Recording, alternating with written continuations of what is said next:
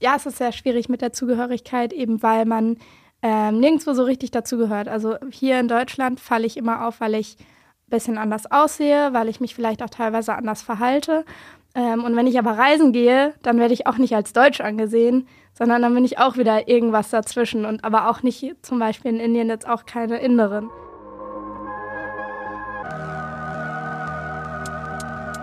Zwischen zwei Welten. Über das Leben mit Migrationshintergrund. Das ist Safira Konradi. Sie ist 24 Jahre alt, studiert gerade Soziologie und Geschichte in Mainz und ist in der Nähe von Wiesbaden geboren und aufgewachsen. Safiras Mutter kommt aus Indien und sie ist aus familiären Gründen nach Deutschland geflohen.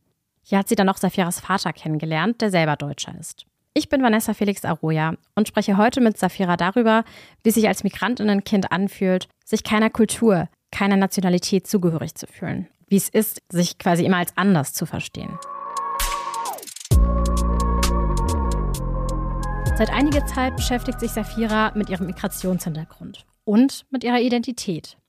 Die Frage danach, wie sie eigentlich sich selbst und ihre Herkunftsgeschichte beschreibt, die begleitet sie schon ihr ganzes Leben. Manchmal hat sie das Gefühl, dass sich ihre Identität sogar verändert. Ähm, also als ich jung war oder jünger, in der Schule habe ich mich tatsächlich selber immer als sehr deutsch beschrieben, einfach weil ich aufgrund der Umstände, wie meine Mama hergekommen ist und dass sie halt selber nicht mehr so viel Kontakt zu ihrer Kultur hat, ich auch gar nicht so viel davon mitbekommen habe und ja, sehr deutsch erzogen worden bin im Endeffekt aber trotzdem immer gemerkt habe, dass irgendwas anders ist. Also ja, man, also ich hatte nie den Bezug zur indischen Kultur und trotzdem habe ich mich nie genau wie die anderen deutschen Kinder gefühlt, sondern hatte auch da das Gefühl, dass ich so ein bisschen raussteche. Und deswegen wusste ich ganz lang gar nicht, wo ich jetzt dazugehöre im Endeffekt. Ähm, und bin das gerade so ein bisschen am rausfinden. Das Gefühl rauszustechen oder dieses nicht dazuzugehören. Das ist ein Phänomen, das man sehr oft von Menschen mit Migrationshintergrund hört. Aber wie kommt es eigentlich, dass man sich nicht zugehörig fühlt? Genau das habe ich Safira auch gefragt. Wird dieses Gefühl denn von außen vermittelt? Es ist schwierig auf den Punkt zu bringen, weil ich glaube ich auch vieles verdrängt habe und damals gar nicht so eingeordnet habe. Es war mehr so ein allgemeines Gefühl von, ich werde irgendwie ausgestoßen ähm, oder nicht richtig wahrgenommen, aber ich habe ja nicht hinterfragt, warum das so ist. Aber es gab so ein paar Sachen, wo zum Beispiel ähm, keine Ahnung, irgendjemand in der Klasse war laut, aber auf einer, an einer ganz anderen Stelle als da, wo ich saß. Und ich wurde dann angesprochen von dem Lehrer und das ist halt mehrmals passiert, dass ich irgendwie äh, jetzt leise sein soll oder den Raum verlassen sollen. Hatte halt oft das Gefühl, dass ohne dass ich irgendwas gemacht habe oder ohne dass ich was dafür konnte, dass ich so eine Zielscheibe dann wurde.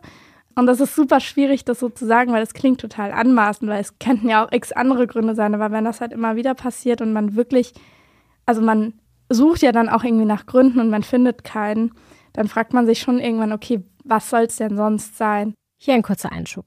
Nachdem Safira und ich unsere Aufnahme beendet haben, hat sie mir erzählt, dass es ihr bis heute noch schwerfällt, Rassismuserfahrungen anzuerkennen. Es fällt ihr also leichter, über allgemeine Rassismuserfahrungen zu sprechen, als über ihre eigene und auch die anderer Menschen als Rassismus zu erkennen. Das Gefühl kenne ich auch sehr gut. Übrigens, Oft führt es das dazu, dass man eigene Erfahrungen in der Perspektive der dritten Person schildert. Das macht Safira auch, allerdings ganz unbewusst. Ansonsten gibt es auch so ein paar Sachen, die gar nicht so negativ, also ich erlebe ganz viel, was gar nicht negativ gemeint ist, aber was irgendwie mich trotzdem anders fühlen lässt. Also sowas wie dieses, ach, das ist ja exotisch. Und erzähl doch mal mehr darüber. Und das ist ja so anders als bei uns. Ich weiß, dass das nur Neugier ist und dass das halt irgendwie ja, ne, so gerade Indien, oh, spannend und äh, weiß ich nicht viel drüber, erzähl mal. Aber erstens ist es halt hart für mich, weil ich selber nicht viel drüber weiß und es mich ja auch traurig macht. Und auf der anderen Seite zeigt es mir halt auch so, ah, okay, ich kann ja nicht ganz deutsch sein oder ich kann nicht zu den dazugehören auf eine selbstverständliche Art, weil sonst würde ja nicht ständig nachgefragt haben, warum äh, nachgefragt werden, äh, warum das und das bei mir anders ist oder so exotisch. Komische Fragen, sich ständig erklären müssen, eine Zielscheibe sein. Das sind alles Situationen, die viele Personen mit Migrationshintergrund kennen. Natürlich steckt nicht hinter jeder Frage Rassismus. Aber immer wieder erklären zu müssen, wo man denn wirklich herkomme, das kann manchmal eben das Gefühl vom Anderssein vermitteln. Dieses Phänomen nennt man übrigens Othering. Die Stiftung für kulturelle Weiterbildung und Kulturberatungen definiert das Phänomen so. Von Othering spricht man, wenn eine Gruppe oder eine Person sich von anderen Gruppen abgrenzt, indem sie die nicht eigene Gruppe als andersartig und fremd beschreibt. In der Regel kommt das innerhalb eines Machtgefälles vor. Das heißt, die als anders beschriebenen sind von Diskriminierung betroffen und haben deshalb wenig Möglichkeiten, sich gegen die Zuschreibungen zu wehren. Das Othering, also immer wieder vermittelt zu bekommen, anders zu sein, löst noch etwas Großes aus, nämlich nicht dazuzugehören. Ja, es ist sehr schwierig mit der Zugehörigkeit, eben weil man ähm, nirgendwo so richtig dazugehört. Also hier in Deutschland falle ich immer auf, weil ich ein bisschen anders aussehe, weil ich mich vielleicht auch teilweise anders verhalte.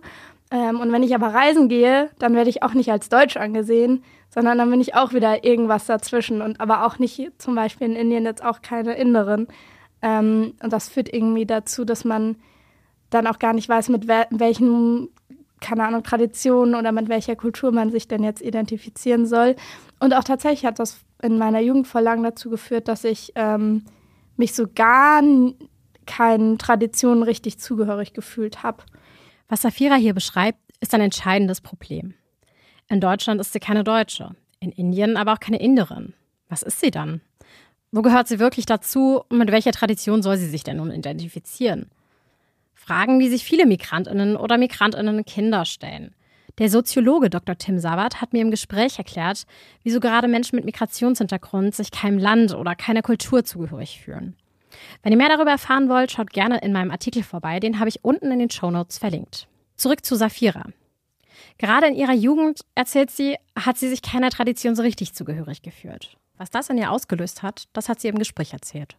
Äh, viel Einsamkeit tatsächlich, weil ich das Gefühl hatte, für andere Kinder war es viel normaler, in der Gruppe zuzugehören. Ähm, und das wurde auch von den Kindern selber in sozialer Hinsicht viel weniger hinterfragt. Aber ähm, trotzdem, also die Fragen, die dann irgendwie kommen, die lassen dich natürlich auch so ein bisschen wie ein Alien fühlen, auch wenn es auch wenn es nicht böse gemeint ist, aber man fragt sich dann natürlich schon immer, okay, gehöre ich jetzt wirklich dazu?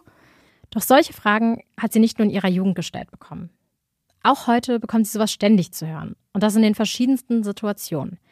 So hat Safira zum Beispiel von einem Date erzählt, bei dem sie wieder das Gefühl bekam, anders zu sein. Ähm, ich hatte einmal so ein Bumble-Date und ich finde es völlig in Ordnung, weil man sieht, dass mein Name nicht ganz deutsch ist ähm, und man sieht mir auch an, dass ich, ne, also ich habe halt dunklere Haut. So. Und dass man dann vielleicht irgendwann im Laufe des Abends oder wenn man sich mehr kennt, fragt. Je nach Kontext finde ich es in Ordnung, aber diese Person hat halt, ich glaube, das war die zweite Frage, die sie gestellt hat. Und das hat mich irgendwie so geschockt, weil ich dachte, krass, okay, anscheinend findest du es viel interessanter, wo ich herkomme. Also das ist so sehr in deinem Kopf, bevor du mich nach meinen Interessen fragst, bevor du mich danach fragst, was mir Spaß macht im Leben oder keine Ahnung, ne, mich über meine Person fragst, fragst du mich erstmal nach meiner Herkunft. Ähm, und das war für mich voll einschneidend, weil ich gemerkt habe, okay, irgendwie sehen die, hat äh, diese Person in dem Moment viel mehr meine Herkunft gesehen und das Anderssein gesehen, als dass sie mich als Person gesehen hat. Und ich glaube, in so in Abstufungen kommt das immer mal wieder vor. Und ich glaube, das ist auch das, weshalb Menschen so empfindlich teilweise reagieren auf dieses, ah, wo kommst du denn ursprünglich her? Das verstehen ja manche nicht so, weil es ist ja nicht so gemeint. Aber wenn das halt direkt als zweite Frage in einem Gespräch kommt, dann merkst du halt, okay, ich bin erstmal anders und dann bin ich eine Person. Und nicht, ich bin erstmal eine Person wie du und wir schauen mal, ob wir darüber sprechen oder nicht, sondern das steht im Vordergrund, weil man sieht's ja. Man darf ja wohl noch fragen. Ne? Häufig bekommt Safira solche Situationen auch bei Freundinnen und Freunden mit. Eine Freundin, die afrikanische Wurzeln hat, wurde teilweise offen böse und rassistisch beleidigt. Und das auch in der Schule. Wie ist das bei euch? Habt ihr schon mal ähnliche Erfahrungen gemacht? Erzählt uns gerne davon und meldet euch per Mail an audio.vrm.de. Bei Safira sind es zwar in der Regel keine, wie sie sagt, Fragen mit bösen Absichten. Trotzdem kommen sie immer wieder vor. Und damit, sagt sie, fühlt sie sich exotisiert, anders, wie ein Alien. Gleichzeitig beschäftigt sich Safira zunehmend mit ihrer Identität und der Frage nach ihrer Heimat. Wie sieht sie das eigentlich heute? Im Endeffekt würde ich schon sagen, dass Deutschland meine Heimat ist, einfach weil ich äh, keinen großen Kontakt zur indischen Kultur haben kann, auch einfach. Ähm, ich habe aber trotzdem immer das Gefühl, dass da noch was ist, was auch zu mir gehört. Ähm, und das fehlt mir auch tatsächlich richtig so in mir drin. Also ich würde gerne mehr darüber wissen. Ich würde gerne die Sprache sprechen können. Ich würde gerne hinfliegen können. Und ähm, ich glaube auch, dass es tatsächlich was ist, womit ich mich sehr stark identifizieren würde, auch kulturell gesehen. Weil es gibt auch viele Sachen in der Kul deutschen Kultur, wo ich mich, obwohl ich so aufgewachsen bin, irgendwie gar nicht wiederfinde ähm, und die ganz anders sind, als ich mich fühle. Ähm, aber es ist für mich total schwer, da den Finger drauf zu legen und den Zugang dazu zu finden, weil ich eben keine, also wenig Anhaltspunkte habe. Für Safira ist es nicht leicht, die indische Kultur anzunehmen. Sie denkt, dass das vor allem mit den Erfahrungen und der Flucht ihrer Mutter zu tun hat. Denn auch die Mutter ist in ihrem Heimatgefühl gespalten. Natürlich vermisst sie oft ihr Zuhause. Sie erzählt auch davon. Und wenn Safira spezieller nachfragt, merkt sie, dass das ihrer Mutter schmerzt. Denn natürlich einerseits bedeutet das Land für sie Heimat, auf der anderen Seite aber auch Bedrohung. Und das immer noch. Ähm, und ich glaube, das habe ich halt so ein bisschen mitgenommen, dass ich gar nicht weiß. Also ich habe tatsächlich auch das Ding, dass manchmal, wenn ähm, Leute, das meinte ich eben mit Neugier, wenn die auf einen zukommen und sagen, oh, Indien, das ist so ein schönes Land, so eine tolle Kultur. Äh, ich war da auch mal für zwei Wochen irgendwo und äh, bin da rumgereist, dass ich richtig wütend werde. Und ich glaube, mittlerweile ist das, also versuche ich zu reflektieren. Und ähm, glaube, das ist eben, weil ich selber so ein gespaltenes Gefühl dazu habe. Ähm, und mir eben dann auch immer denke, so ja, ist es, aber da passieren halt auch viele Dinge, die gar nicht schön sind und das so zu romantisieren ist irgendwie auch nicht cool. Auf der anderen Seite, ähm, die, für die Person ist das ja so und die erleben das ja so und es ist ja irgendwie trotzdem schön, dass es ähm, so positiv gesehen wird. Aber ich selber struggle da voll, wie ich, wie ich mich dazu positionieren soll. Selbst wenn sich Menschen in der zweiten oder dritten Migrationsgeneration nicht mehr der Herkunft ihrer Familie zugehörig fühlen, dann passiert es eben oft, dass genau das trotzdem von ihnen erwartet wird. Bei Safira war das aber nicht der Fall. Ihre Mutter hat eher viel dafür getan, dass sie in Deutschland so erfolgreich wie möglich werden kann. Deshalb war es ihrer Mutter eben wichtig, dass sie besser Deutsch und Englisch spricht. Dafür hat Safira aber nicht ihre Muttersprache Tamil gelernt. Heute sagt Safira, findet sie das sehr schade. Aber insgesamt muss man sagen, ihre Eltern haben nicht die Erwartung an sie, dass sie sich mehr mit der indischen Kultur beschäftigt. Ich glaube, Mama fand es schön ähm, und ist sehr traurig irgendwie, dass das nicht so ist. Aber ähm, hatte halt lieber, dass ich ähm, Erfolg habe und dass mir nichts im Weg steht. Was halt traurig genug ist, weil das bedeutet, dass ich dafür irgendwie meine Wurzeln so ein bisschen sacrificed habe und das alles zurückgestellt habe und abgelegt habe, damit ich mich so bestmöglich anpassen kann. Und jetzt merke ich gerade erst, dass es nicht spurlos an mir vorbeigeht und dass mir das total fehlt. Und ich an mich selber tatsächlich eher die Erwartung habe, äh, mehr rauszufinden. Und solange ich noch mit meiner Mama irgendwie sprechen kann, ähm, so viel wie möglich zu fragen, was so weit wie sie halt erzählen möchte und keine Ahnung, ähm, vielleicht kochen zu lernen, tamilisch kochen zu lernen oder so ein bisschen die Sprache zu lernen. Ähm, das ist mir irgendwie selber voll das Anliegen. Aber als Safira zum ersten Mal ihre Familie in Indien besuchte, wurde schnell klar, ihre Verwandtschaft macht es traurig, dass sie so distanziert ist. Damals war sie noch sehr jung, etwa elf Jahre alt, und deshalb konnte sie das Ganze auch gar nicht richtig verstehen. Für sie ist das bis heute aber alles andere als einfach.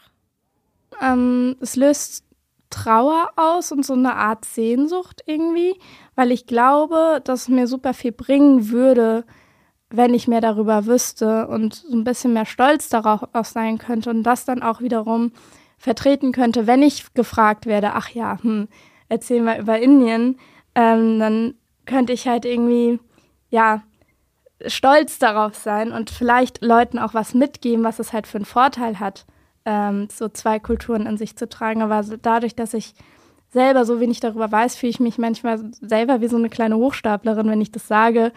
Ähm, und das, ja, das ist schon traurig. Gleichzeitig scheint sie von der Gesellschaft eine Erwartung oder gar einen Druck zu verspüren, sich anpassen zu müssen. Also sich so deutsch wie möglich zu verhalten. Tatsächlich, gerade wenn es ums Berufliche ging, hatte ich das ganz, ganz lange, dass ich das Gefühl hatte, ich muss ja irgendwie Idealen entsprechen ähm, und so einer dieser Leistungsgesellschaft auch irgendwie entsprechen. Und zum Beispiel beim Bewerbungsschreiben ähm, das muss makellos sein, das muss irgendwie perfekt das Deutsch sein oder halt auch, ja, das, also im, wie man sich verhält im Job und so weiter und so fort, dass man über Witze lacht, die man vielleicht gar nicht witzig findet oder wo man sich eigentlich denkt, boah, das geht gar nicht, das ähm, ist rassistisch oder sexistisch oder sonstiges. Aber man hat das Gefühl, okay, wenn ich das jetzt sage, dann ähm, verbaue ich mir irgendwas. Dass ich nicht für meine Werte einstehen konnte, das hatte ich schon das Gefühl. Das hat sich jetzt aber mittlerweile Gott sei Dank geändert, weil ich jetzt in einem Umfeld bin, wo ich das darf und wo auch tatsächlich, wo ich mit Leuten arbeite, die halt auch ja, Migrationshintergrund haben und auch POC sind und auch äh, ja diese, diese ähm, zwei Welten in sich tragen irgendwie. Heute arbeitet Safira in einem offenen Umfeld, wo sie so sein kann, wie sie ist, wo sie über ihre Erfahrungen als Migrantenkind sprechen kann, wo sie sich mit anderen Betroffenen austauschen kann und wo sie verstanden wird, wo sie nicht nur als Person mit Migrationshintergrund angesehen wird, sondern eben in erster Linie als eine Person, wie jede und jeder andere auch, als Person, die dazugehört. Stichwort darüber reden hilft. Und natürlich wird Safira sich weiterhin mit ihrer Herkunft beschäftigen und auch weiterhin nach ihrer Identität suchen, Vielleicht gibt es auch keine richtige Antwort, aber für sie ist wichtig anzuerkennen, dass es eben kulturelle Unterschiede gibt. Unterschiede, die nicht in Schubladen gesteckt werden dürfen, sondern denen man mit Toleranz begegnen sollte. Zwischen zwei Welten ist eine Produktion der VRM von Allgemeiner Zeitung, Wiesbadener Kurier, Echo Online und Mittelhessen.de. Redaktion und Produktion Vanessa Felix Arroya, Emanuel Arzig, Nadja Bedui, Anita Pletsch und Mike Dornhöfer. Ihr erreicht uns per Mail an audio.vrm.de.